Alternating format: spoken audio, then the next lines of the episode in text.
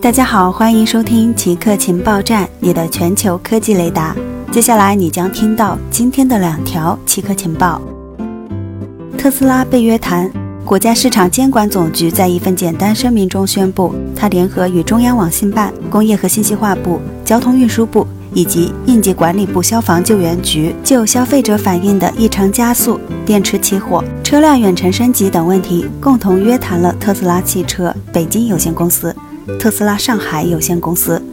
要求其严格遵守中国法律法规，加强内部管理，落实企业质量安全主体责任，有效维护社会公共安全，切实保护消费者合法权益。在此之前，特斯拉汽车在中国发生了多起事故。南昌特斯拉新车用户在特斯拉自用充电站充电，突然断电无法启动；一辆特斯拉 Model 3在上海市某小区地下车库自燃并爆炸。一辆白色特斯拉 Model S 自动加速撞上了一栋居民楼，车主则提前跳车。二零二零年登记的新生儿共一千万。公安部发布的二零二零年全国姓名报告报告称，截止到二零二零年十二月三十一日，二零二零年出生并已经到公安机关进行户籍登记的新生儿共有一千零三点五万，其中男孩五百二十九万，占百分之五十二点七。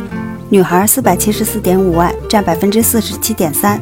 二零二零年百家姓中，新生儿登记姓氏最多的是李，共七十二点六万人；最少的是顾，仅有一点七万人。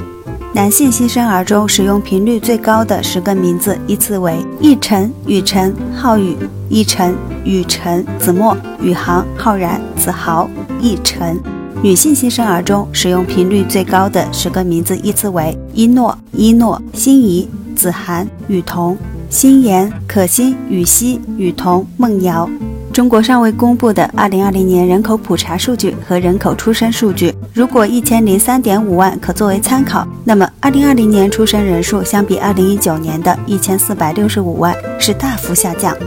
如果这一趋势延续下去，那么二零二一年出生人口将会低于一千万。以上就是本期节目所有内容，固定时间、固定地点，我们下期见。